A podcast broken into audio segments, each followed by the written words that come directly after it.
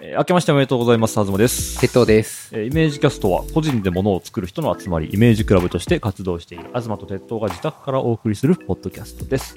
技術、デザイン、制作、表現などに関係のあるようなないようなトピックを中心に、毎週2人が気になったもの、発見したことをそれぞれ持ち寄っておしゃべりします。2022年詰まったね。 ?3 年 ?2 年と。2022年。 令和何年でしょう令和4年。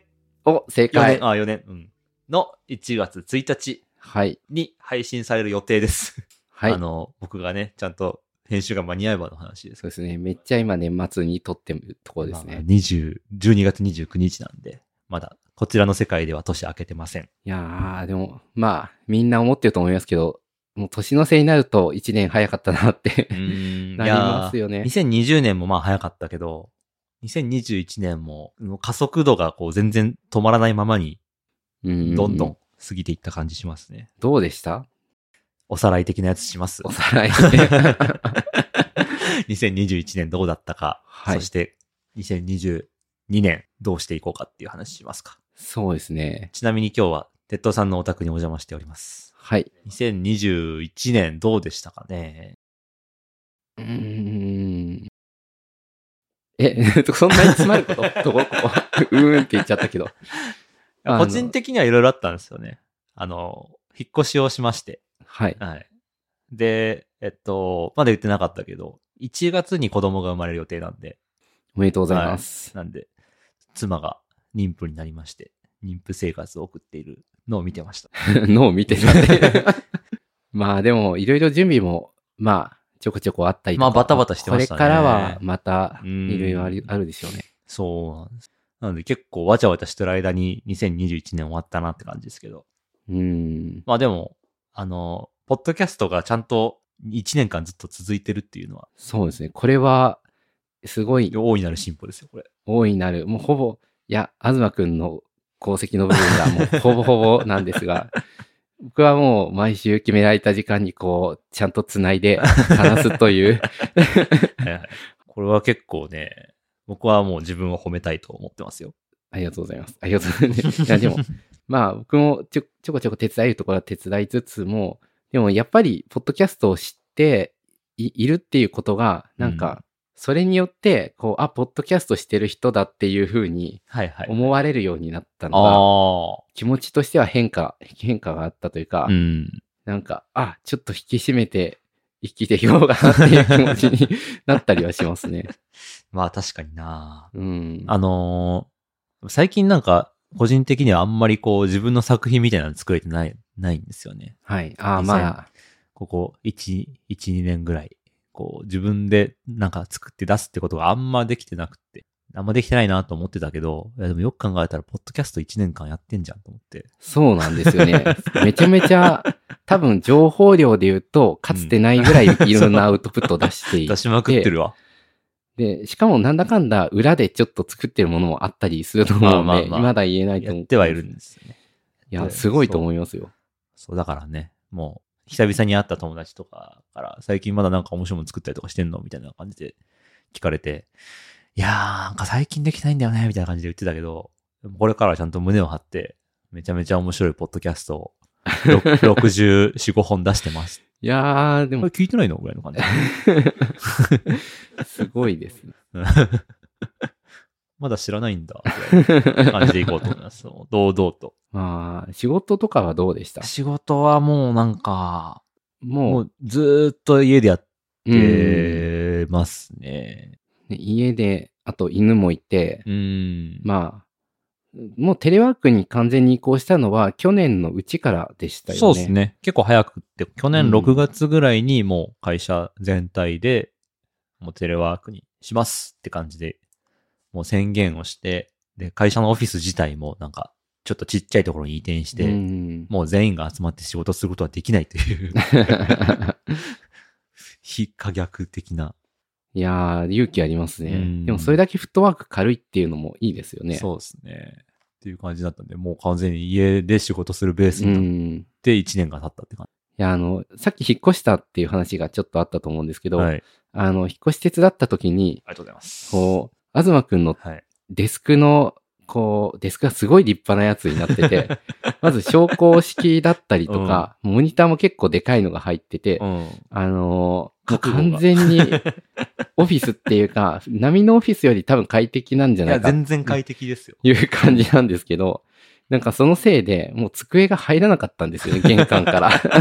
一回ばらしてもら ったもんね。そう。わざわざばらさないと通らないような立派な机で今、あの、仕事をされてるっ ていう。いやー、いいですその机ねの立派さに応じたアウトプットがちゃんと出せてるのかどうかっていうのはまた別の問題ですけど。いやでももしかしたらそれで肩がこう凝ら凝らないとか、あなんかいろんなことが結果的にこうミスが少ない とか、そういうそのクオリティが高いとか、いろんなことおがま起じきそなうですいレベルかもしれないけど。 一生懸命やってますね。いや、昇降式の机は周りでもつく使っている人が増えてきてるから、はい結構気になってるんですけど、はいはいはい。なんか僕は未だに IKEA で買ったあの、うん4000円ぐらいだったかなのダイニングテーブル で、ダイニングテーブルって意外と広いし、はいあの、安いし、なんか穴開けてもまあいいかって思あう、ー えちゃうから、でも、Z さんはもう会社とかなく、もう一人で、あそうですフねリーランスとして、もう家で仕事してる。そうですね。フリーランスの中では一番安い机なんじゃないかってい う。いやー、いいやつにした方がまあいいとは思いますけど、でももう、鉄道さんの家今いるんで、見てるんですけど、 うん。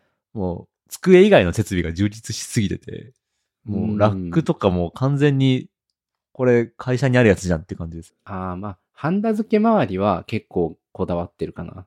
こう、さっと顕微鏡が出せる。うんこう、なんだろうな。必要なものは壁に大体ぶら下げられるようになっ てそう。で、なんか仕事の種類に応じてちゃんと分けてある、あの、プラスチックの箱で中身が分かれてて、ああ、ラベルがちゃんと貼ってあるっていう。そう、なんかね、もう、あの、プフリローラプロンですよこスだと結構いろんなクライアントがいる人が多いと思うんですけど、その複数の仕事をしてると、もう、どの仕事の部品がどこに行ったかとかわかんなくなるんあで、ーはいはい。あの、最初は部品の種類ごとに箱を分けてたんですけど、それだと、その部品はどの仕事で使うのかがわからなくな るから、なんか、同じ部品を使う複数の案件があったら、はいそれをもう複数買ってしまって、はいはい。案件ごとに箱で分ける方がいいぞとなるほど、なるほ気ど。づいて、 それで案件の名前を書いたラベルを貼ってるんですけど、まあ、ただ、案件によってはあんまりこう、言いにくかったりするんで、はい。あの、微妙に分かりにくい名前をあえて書い てて、んこれどういう、なん、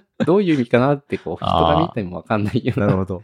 ものもちょっとあります。ちょっと、符号みたいなものを使ってるわけですよね。そうですねっ。ていう感じでね、鉄道さんも引っ越してきて、そうですね。僕も引っ越しがあって、はいあの、数日前に来て、まだ、あの、いろんな契約だ とか、なんか、マンションに猫飼ってますとうかん、伝えるとか、はいはいなんかそんなのに追われて、 ちょっとバタバタしてる感じですね。まあ、2021年のうちにね、いろんな変化があって、そうですね。だいぶ良かったです。いやー、でもなんか、まあ、加速度的っていうのもあるんですけど、はいもう、やっぱり今年も早かったなと思っ て、あれ、あの老い、老いもあるんじゃないですかそう、それなんですよ。どんどん、こう、年を取るにつれて、1年の間隔が短くなっていくってよく言うじゃないですか。いやー、よく言うけど、本当にそう、それが起きると、 結構うろたえるっていうのがちょっと あって、なんていうのかな、美容関係のはい仕事をちょっとだけ、こう、やったおこともあって、はいつい、えー何ヶ月か前なんですけど、なんか美容っていうか、あの、美肌ってよく言いますけど、まあ、要するに健康な肌を保つっていうのはがい。重要なんじゃないかなっていうのが、あ なんか、こいや、マジでそうですよ。そう、うん。ちょっと思う、そう思い始めてきて、結構モデルの人とかが日焼け止め塗るとかっていうのは、はいまあ、あるらしいなって、こう、遠くの話だと思ってたんですけ ど、別の世界、別の次元の話だと。そう。でも今僕日焼け止め、こう、外出るときは塗るようにしていて。マジですか そうなんですよ。すごっ。え、ねもうこの別に真夏でもない、そうですね。 12月に。なんかこう、80歳になったときに、はい。あの、30代の自分の肌に今塗れるんだったら、塗るかって言われたら塗ると思うんです よ。ちょっとわかりにくい例えだと思うんですけど、はいはい要は後悔するんじゃないかと思って、はいはいはい。あの、まあできることはやった方がいいなっていう。あー急ですね。まあ結構急なんですけど、うんうん、なんていうのかな。まあ、歯とか自分の肌みたいなものって、はい。割と交換できない割に、もう適当に扱ってるなというのもちょっとあって、あーなん確にか、ね、重要なインターフェースであるにもかかわらず、そうなんですよね。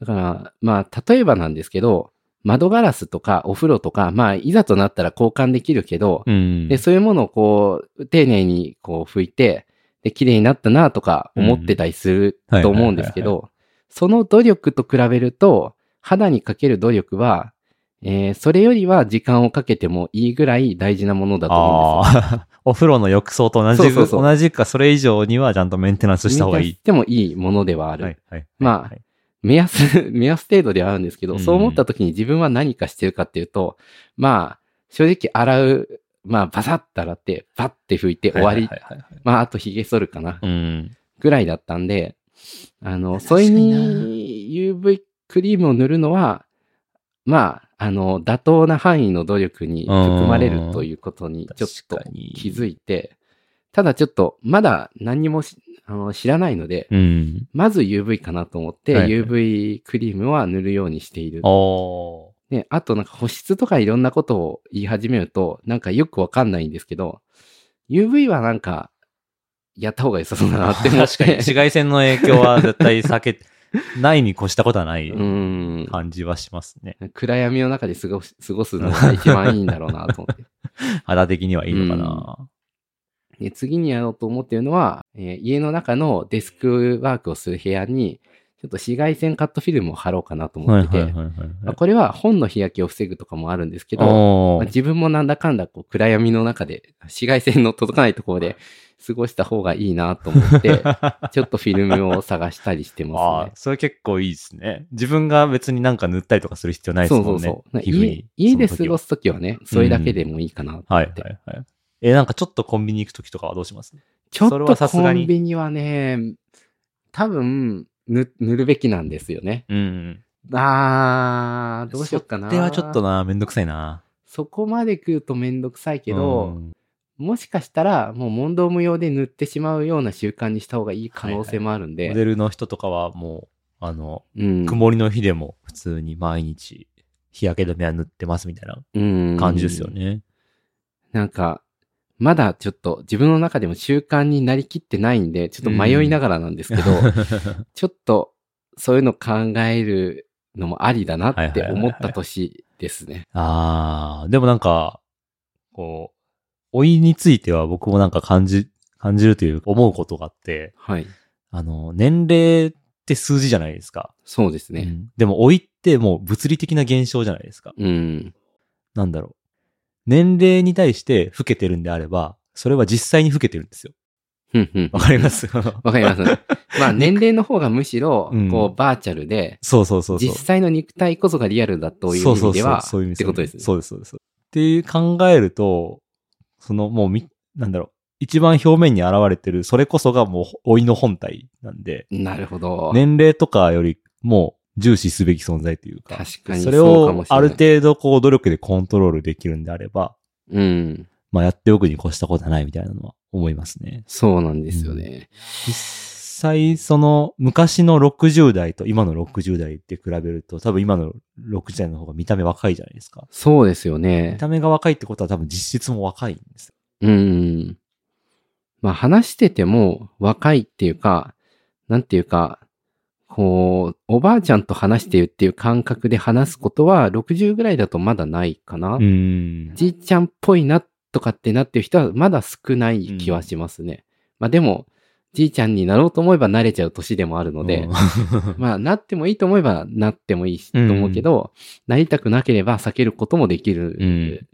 まあそこ、そういう意味では希望がありますそようね。ですね。年齢より見た目が若いとかじゃなくて、若く見えるんであれば、その人は実際に若いっていう。そうですね。若く、若く見られたいっていうのはなんかちょっと違うんですけど、まあ自分で自分のことを若いと思い、思っていたいっていうのああは正しいかはいなはい。自分の中では。若いと思っているかどうかで行動が変わると思うんで、ああ。うん。自分、人がどうこう、もうまあ、うんまあそれによって自分がどう感じるかっていうのは大事だけど、うん。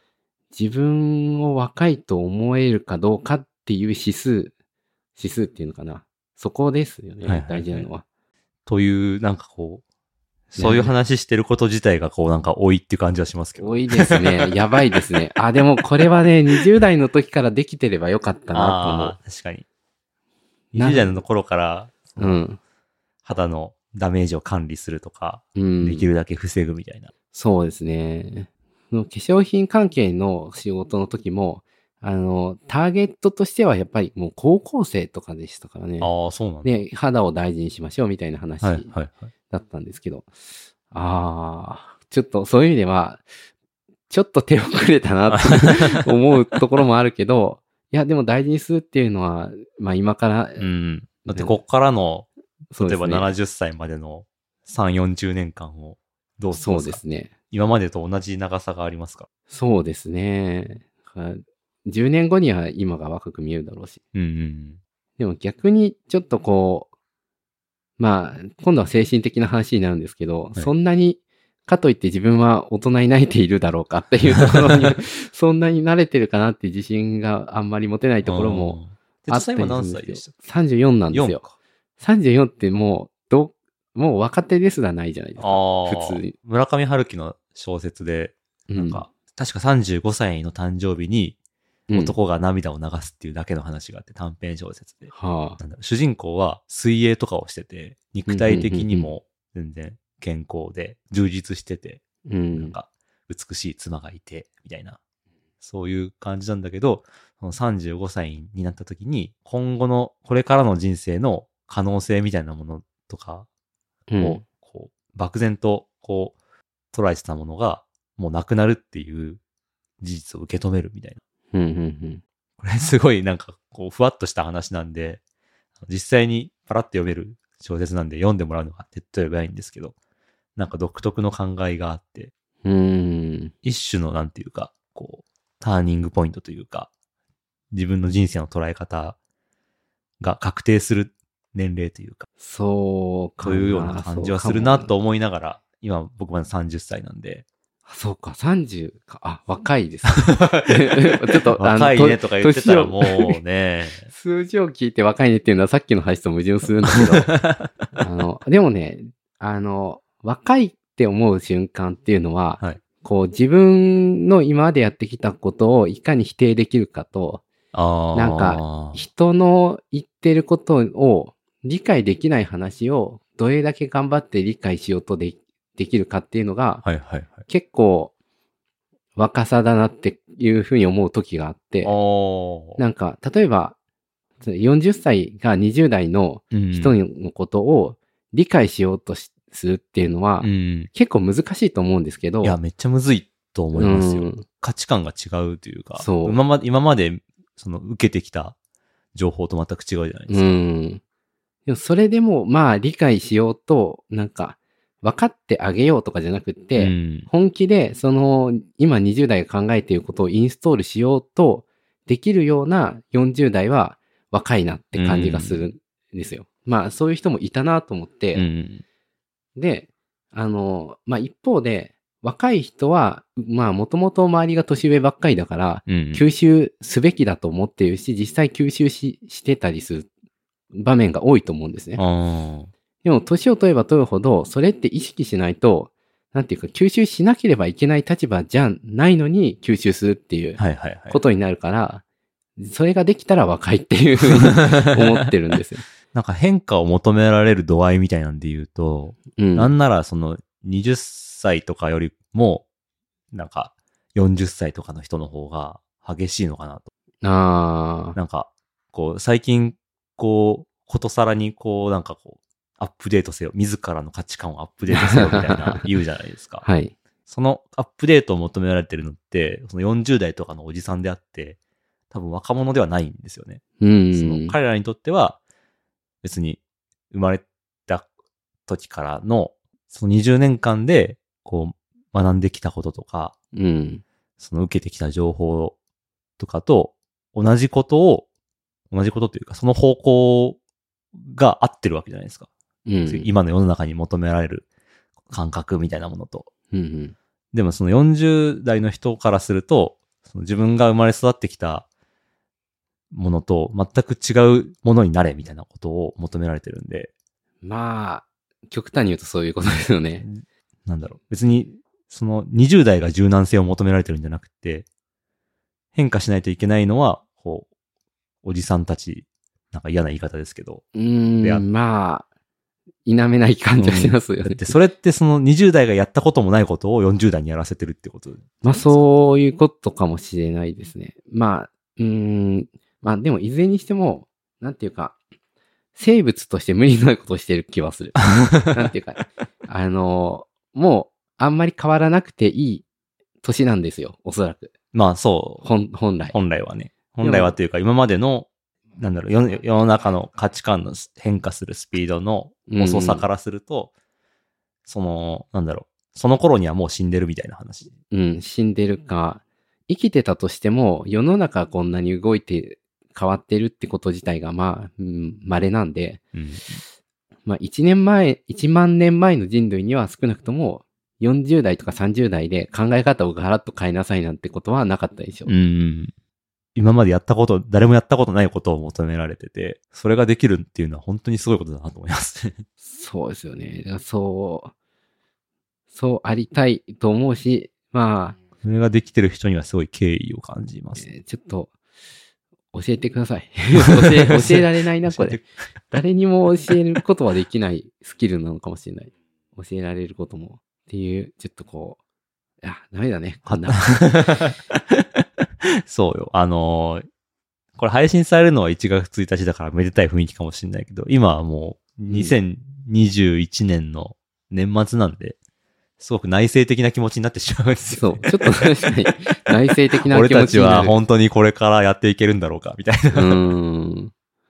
なんか、いや、逆に不安なのはうん、多分やっていけちゃうんですよ。 だからこそ。そ、あの、変われなくなるんじゃないかっていうか、はいはいはい。やっていけちゃうでしまょあ。生地多、分。うん。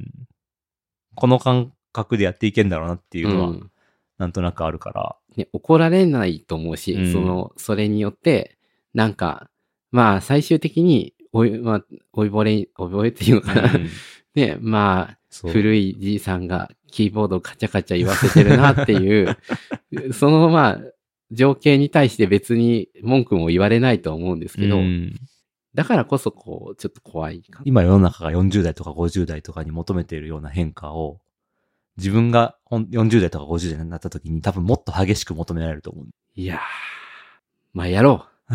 やるしかない。うん、例えば、なんだろう。肉食べるとかありえないよね、みたいなうん。世界観になってるかもしれないじゃないですか。あー、なんか、普通になんか昆虫食べてると思んうでんですよ。あまあ食べてるかもしれちょ昆虫食は生きてるうちにあんまりこう、できる気がしないと思ってたんだけど、ない。あ20年経ったら虫食うのが当たり前。うん。肉食うなんて野蛮で下品。みたいあり そう。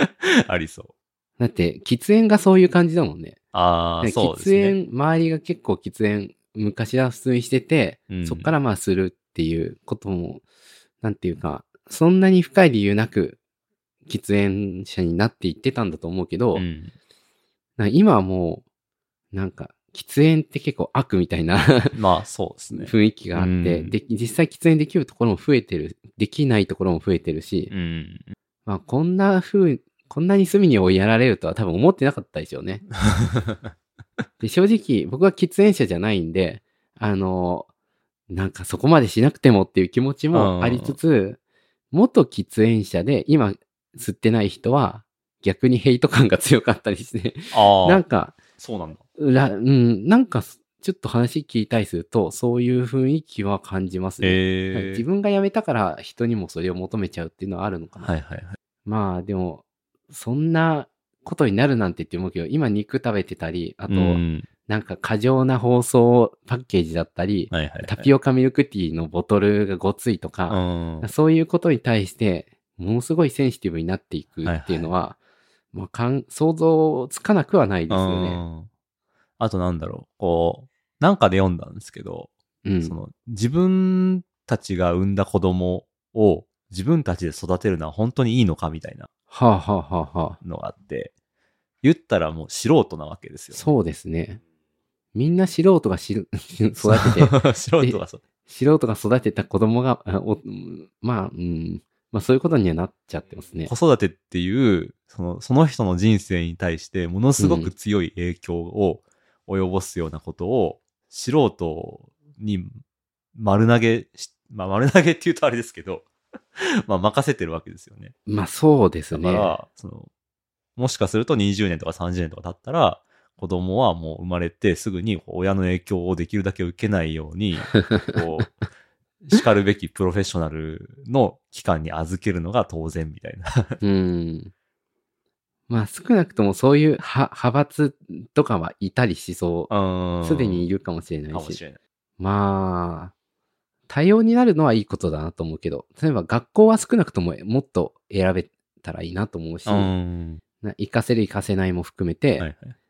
うん、なんていうか、やり方はいろいろあってもいいかなと。うん。まあでも、親が必ずしも育てなくていいんじゃないかっていうのは結構いい話な気がしますね。もちうろんん、育てたければ育てればいいし、逆にこう、養子だったりとか、なんか施設っていう形も、なんていうか、なんだろう、今までかあんまり世の中として真面目に考えてきてなかった可能性の一つそうなで気すがしね。ます。子供生まれたけど、ちょっとうちでは、あの、育てられないんで、あの、他の人に任せますみたいなのって、うん多分、今だと、なんて無責任な親だみたいな感じのうん扱いだけど、でも、それは別に、その方が責任あるじゃんみたいなうんうんうん。感じになるかもしれない。なんかできないことを無理にやるよりも、うん。できないことを認識してうまく頼ることが正しいっていうのは仕事だったらそういうこと言いますよね。そうですね。子育てに関しても同じかもしれないですね。まあでもどちらにせよなんかこう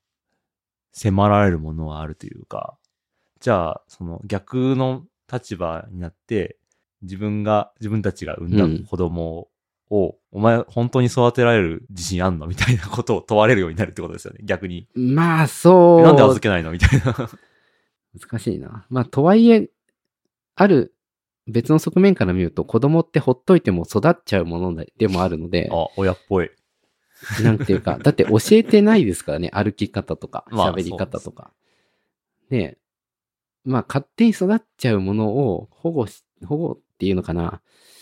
なんていうか、一緒に住んでるだだけといえばだけなんですよ。うんで、もちろんタスクは増えるし、大変なことはいろいろあるけど、それはまあ、住人が増えたから生まれる難しさっていう、言ってしまえばそういうことなのかもしれないし。うんなんかこっちが相手に対して強くこうコントロールしようとしすぎると結構ストレスが溜まるけど、まあ最初から他人としてこう付き合っていくっていうのはまあ言葉では言ったら簡単だけど、うんできないんですけど、でもそういう側面もあるなとは思いましたね。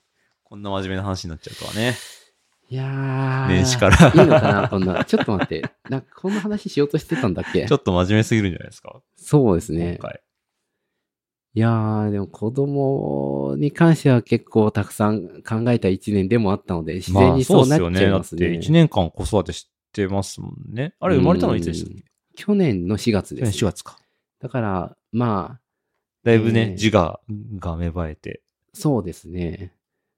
で、去年は、まあ、妻も育休を取っている期間があったりとか、割と、こう、なんていうか、まあ、スタートダッシュなんで、はいはい。結。構集中してって感じだったけど、今年はもう仕事とどうやって両立するかみたいなうーん。形だったりしてたので、わやっぱり、なんだかんだ妻にだいぶ、まあ、子育ての比重は大きいものになっちゃってるので、悪いなと思いながらも、まあ、かといって、こっちはこっちもか稼がなきゃいけない、いけない部分も、うまたーんな。かなかまあバランスは難しいところですね。いやー、2022年俺がその状態になるんだろうな。そう、なるんですよ。うんいや、今で、今はね、なんか結構余裕こいてるんですよ。うんまあ、まあ、やれっしょ、みたいな感じ で。実際多分みんなやってるし、うん。あの、どこでバランスを取るかと、それによって、こう、三者がうん。納得できるところを見つけるっていう話なのかなとそうですね。気はするけど。うん。まあ大変だけど、でも大変大変って言うけど、楽しいこともいっぱいありますからね。な んか。大変大変って言うけど楽しいこともいっぱいあるって言い言いますよね。うん みんな言う。みんな言うよ、それうん は。俺普通になっ たな。普通のこと言うようになりましたね。い伊藤さんや、でも、。ほん、いや、でもね、誰に言われなくてもそう思ったわ。あマジで本当に。あ本当に心からそう思う。大変大変っていうけど楽しいこともいっぱいあるなって思います。そう思う。誰も。素でう。そう思う。 うん、いや、まあ、そうなんだろうな。多分僕も多分2022年には大変大変ってみんな言うけど楽しいこともいっぱいあるなって思うんだろうな。いやまあでも、もそういうとこありますよね。この、なんかこう、子供を育てるっていう経験ってみんな同じようになっていくというか、まあね。どんな人も、こう、子供生まれたら、なんか同じような、こう、挙動を示すじゃないですか。うん なんかわかりますなんか、同じことにびっくりして、あの同じことに。そう。で、なんかこう、会社で働いてた上司とかもなんかこうう、ん、写真見せてきたりとかするじゃないですか。うんうんうん。ニコニコしながら。うんうんうん。いや、あれでもね、すごいわかる。 もう、我慢に我慢を重ねて、10回見せようとしたうちの9回我慢してるんですよ、上司は。あれフィルターかかった結果の一回なんだそうそうそうあそなんだう。だからね、それは知らんかかった。あの、いやごめんねって思いながら。もうそう。今日も可愛い。でも今日は見せない。あね、き昨日も可愛いけど見せなかった。 ああ、で積み重なって、今日ぐらいはいいだろう今日、っていう。今は見せていいかなっていう時に。耐え抜いて耐え抜いての一回なんだ。そうそうこそう。絶対そうだとれ思うあ、。そうなんだ。まあ、そうじゃなかったら毎日見せられてる可能性もあ るから、毎日とは言わなきゃ そっうか。ちょっとそれは尊敬しないといけないですね。ーん、こう、まあ、そうなんだな。そうだと思う。うん。でも、犬を見せる人も猫を見せる人も多分そうだと思うけどね。ああ、そうだね。確かにそうですわ。うん、うん。ああ、でもそう考えると、2000 2021年は、なんかこう、自分が凡庸になっていくこととの戦いみたいなとこあるかもしれないですね。ここあーまあ、ここ数年のテーマかもしれないけど、自分は別になんか天才でもないし、個性的な人間でもないし、こう、そうかな。 まあまあまあ、一 旦そういうことにして。周りがいいと思うものを自分もいいと思うし、うん、自分も他の人と同じようなことを言うようになっていくというそうですね。ことを拒絶するのか、受け入れられ、受け入れるのか、うん。なんか向き合わされてる感はある気がす る。いわゆる丸くなるということでもある。悪くなるっていうこととどう向き合うかみたいな。そうですうね。ん。いやー、なんか、丸くなるというか、まあ、えーっと、戦わなくなるのは、恥ずかしいかなという面はあるけど、ただ、こう、あ、反省しなくなるのは恥ずかしいけど、戦わなくなるのは恥ずかしくないと思ってます。あー、おーで確かに確かに。うん。だから、そういう意味では、えーっと、反省はしてればいい、よくて、うん。で、えー普通であることに対しては、戦わないっていう方向性は、なんとなく持っている。まああ、ー諦めているって言ってもいいのかな。どうですかね。いや、なんとなくわかる気はします。それは。 なんかこう、自分を、こう、客観的な視点というか、こう、ちょっと上にいる自分みたいなうん。のが、こう、自分の挙動を見てるっていう視点がなくなったらやばいなっていううん。感じという。か。そうですよね。うん。で、まあ、大体ハードウェアとしては、ほとんど、ほとんど人間ってみんな一緒なんで、まあそうですよね一。緒になるのは普通のことなは確かずなんですよね。に。 そっか、同じ環境にさらされ続けて、 うん。手、手足が、まあ、ない人もいるかもしれないけど、うん、おおむおおむね同じハードウェアでやってて。 で細胞でできてうて、ん。暑くても寒くても死ぬし、みたいな。そうすると同じ結論にたどり着くのが普通という。まあ結局、そこに対して戦うのは別に無理しなくてもいいかいいのかなっていう気持ちいいのか本当にこんなんで。いやー、どうですかね。それはわかんないけど。うんあいつ子。供生まれて丸くなったよな、みたいな。そういうのあるんじゃないですか。すいま せん。いや、でもなんかそういう、う、なんていうか、世代だなっていう感じはしますね。そう自です分。も周りも、うん。そういう変化にさらされてるなっていう感じはそうですね。あるな、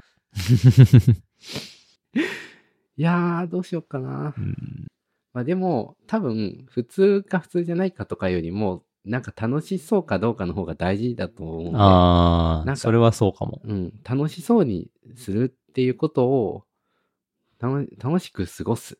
楽しく過ごすというか、 自分が本当に楽しいと思えるかどうかっていうことをより重要なあ、それはこそうう、そ評うか価もしれない。関数として持っておくみたいな。うん。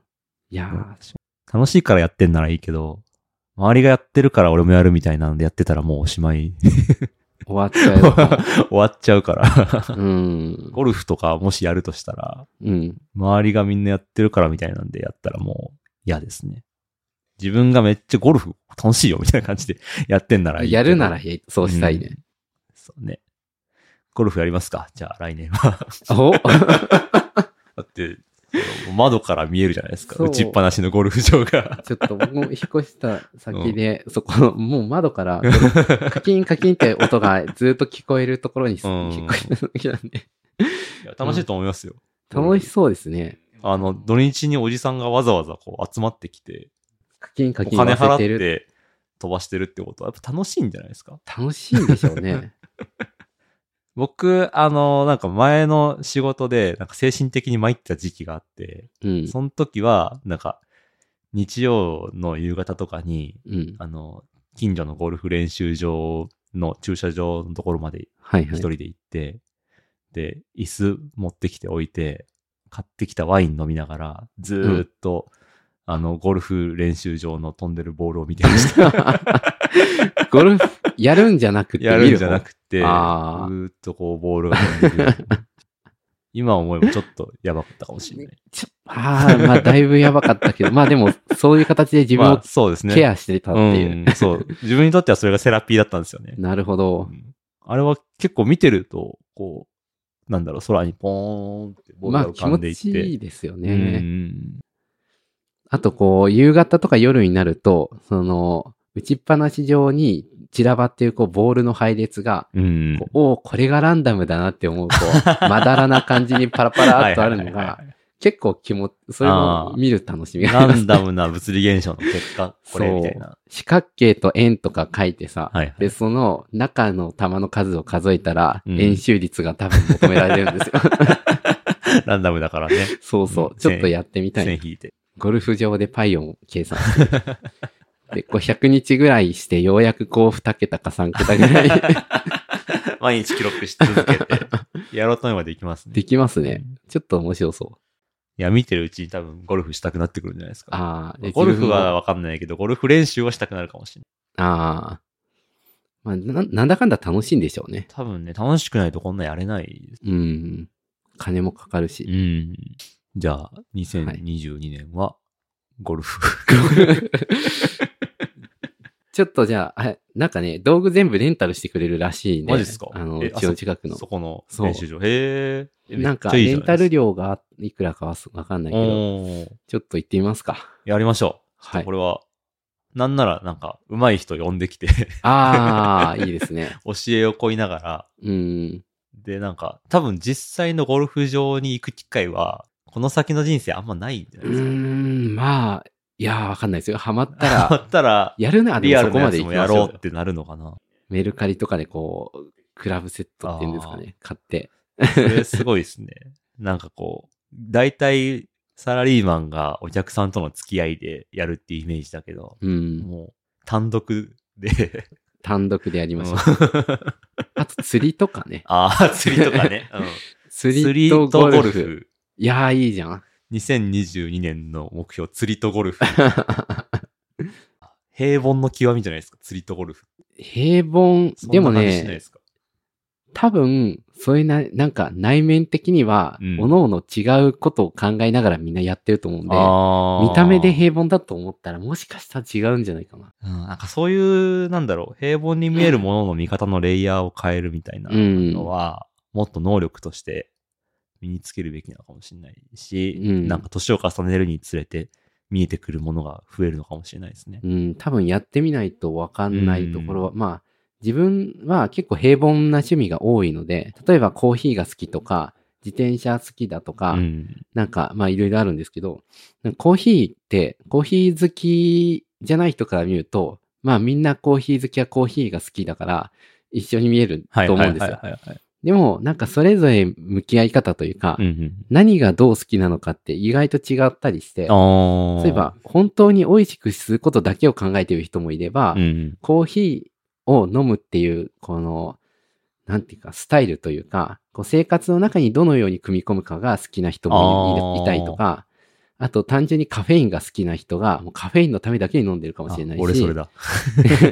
味が好きとか、まあ豆、豆をこうゴリゴリやってる時間が逆に好きで、あー飲むのはおまけみたいな人。はいはいはい。だからそういうのに、が、やってるとわかるんですけど、うん外から見ると一瞬見えちゃうんですよ。確かに確かゴルフも我々、我々から見ると、今は、みんなもう、あの、同じような丸いボールを同じようにこう振って、に。うん。で、同じであればあるほど正確に飛ぶから、うんとにかく同じになっていくみたいはははなはは イメージはあるけど、まあ、自分はそういうい。まあ、失礼ながらもゴゴルフやってるおじさんって全く同じように見えてますもんね、今のところ。同じように見え るね。でも、きっとそこの中には豊か違いがあな、るこう、世界が広がってるんだろうなと思って。確かに、確かに。でもまあ、でもそこにこう吸い込まれていくのを、こう、例えば子供とかが見ていくと、あうあ、んいうちのお父さん普通のおじさんだなっ て思う。や、そうっすよね。うんなんか、なんとなくその、自分の父親がなんか、変なことやっててほしいみたいな気持ちあるじゃないですか。まあね、わわかかりるわかまる。す。なんかいや、まあでもそうだよな。自分の父親とかなんか、釣りとかパチンコとかしてましたけど、うん。それもなんか、あったのかな。でちょっいやとな釣かりなかの話聞いたらいいじゃん。うん。で、釣り竿をちょっと貸してくれないって言っはたいはいら、はいもしかしたらすっごい嬉しくな って、一番いい釣り竿を送ってくるかもしれない。なんだろう。なんだったらこう、すごい未明から出かけて、うん。一緒に釣って、で、それでこう、釣ってる間って大体暇だから、うん。話してる間にいろんなことが出てくるかもしれないですよ。あの、うちの親もこう、釣りが好きだったからついていくことがあったんですけど、なんか明け方ぐらいにラーメンとか食べて、はいなんか、すごいさ、ね、冬、冬、夜釣りとか、まあ、み未明ぐらいに釣り始めて、明け方にラーメン食べて帰ると、あまあ、普通なんですけど、あ、い や、平凡だけ美味しいど、んですよねいいと認めざるを得ないんだろうな、っていう気はしますね。でもその、それはそれで、まあ人間の肉体の性質上、 うんうんうんこうハードウェアの制約上、それをいいと思ってしまうのはしょうがないと思うので、うん逆に言う と、我々のような人間が平凡なことを忌避して、うん。なんか、馬鹿にしようとしてるっていうことが一番平凡じゃないですか。 そう。それは平凡だ。平凡かどうかを気にすることが平凡う。ん。その、そのダサさに気づかないといけないっていうのがまずそう今後の課題なのかもしれないですね。いや、もしかしたら僕らがこうやって収録してるイメージキャストもなんか10年とかして聞いてみたら本当ダサかったよね、みたいな。いやー、まあ。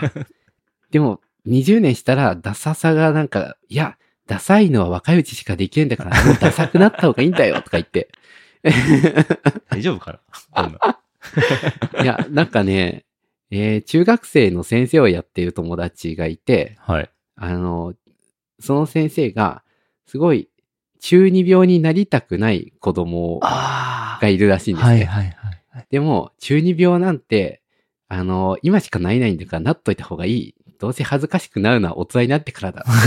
言ってて、頼もしい先生ですね。いい先生生、美術の先生なんですけど、ど。なんか、おー、深いなあーというかーうんまあ、大人になってから恥ずかしいと思うことをリスクだと思わずに、その場で体験できることの価値を、こう結構最大限、こう、大きくした方がいいと思っているんだなっていうのが、ちあーあーょっと感じ取れて、なるほど。あそういうなんかまっすぐな見方もあるけど、うん自分だと、自分がなんか同じ立場だと、そうのん中二病を恥ずかしいと思ってることが一番恥ずかしいみたいな、うんうんうん多分高二病って言われるやつですけど、 はあはあはあはあちょっと上から見て恥ずかしがってるのが、それをさらに見るともっと恥ずかしいみたいなはいはいはいはい。のがあ、あるというか。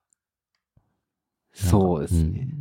でそこは超えてきて、その美術の先生のような、うんことになるのなかななるのか。さらにそこの、一回、多分そこは経由してると思うんで、うん、そうですね。うん確かに確かに確かに。それはそうだわ。何周もあればいいんだっていう。何周回ると、自分たちはまっすぐになれるんだろうかっていう。うん。で、多分これも恥ずかしいんですけど、うんいや、自分はまっすぐ、常にまっすぐで世の中が曲がってるんだという思う 時期もありますよ、ああ。まあ、どっちでもいいですうけ ど。ん。結局、中二病の延長に今います。我々は。まあ、それは認めざるを得ないですよね。なので、なんかそこを、ああ、まあ、しょうがないねって思えるようになるまで何年かかるかわから ないけど、 そうですね。 ゴルルフしながら考えましょう。そう、ゴルフし釣りとゴルフしながらね。パチンコもしますかじゃあパチンコはや、いや、ちょっとなんか、 パチンコは違う気がしてる。パチンでもどうだろコは違う気がしてるっていう壁が今あるわけですよね。う。まだある。うんここに、ここにはあるこなこにはあ。る。そこのラインがあるんですよね。そうですね。まあ今まで、後から良さに気づいたものって、それまでバカにしてたものが多かったりするあ気ーもするな。まあ例えばゲームとかもそうだったかな。あー。ゲームムも、なんか、まあ卒業する、すべきものっていうイメージはあったかあな。ー、でも、あのーまあ多分、こう僕の世代か僕より上の世代ぐらいだとそう思ってる人は多いんじゃないかという気がするんですけど、こう、まあ、スイッチが出て あ面白いわ、これ。ってなってー。 ねうんまあ、戻ってきましたっていう感じですけど。まあ結局、世の中的にそれが大人の趣味として正当なものであると認められてるかどうかみたいな。そう、結局そこに踊らされてたの。うん。そうですね。じゃあ我々も、もしかすると60ぐらいになって、1周も2周も回ったパチンコをやってるのかもしれないですよ。パチンコやってて、多分囲碁とかも囲、碁とかも、やってやめてるぐらいかもしれないし。なのかな。わかんなう。い。そんな感じですかね。はい。はい。いいかな。な。じゃあね、聞いている皆さんも、2022年、ちょっと手を出してみようかなと思っていること、そしてその理由を、100文字以内で述べ て、送ってもらえると嬉しいです。はい。えーイメージキャストでは、皆さんの感想をモチベーションにして、配信を継続しています。感想要望は、ハッシュタグイメージキャストをつけてツイート。質問などお便りは、概要欄のメールフォームまたはキャストアットマークイメージドットクラブまでお寄せください。それではまた来週。さようなら。さよなら。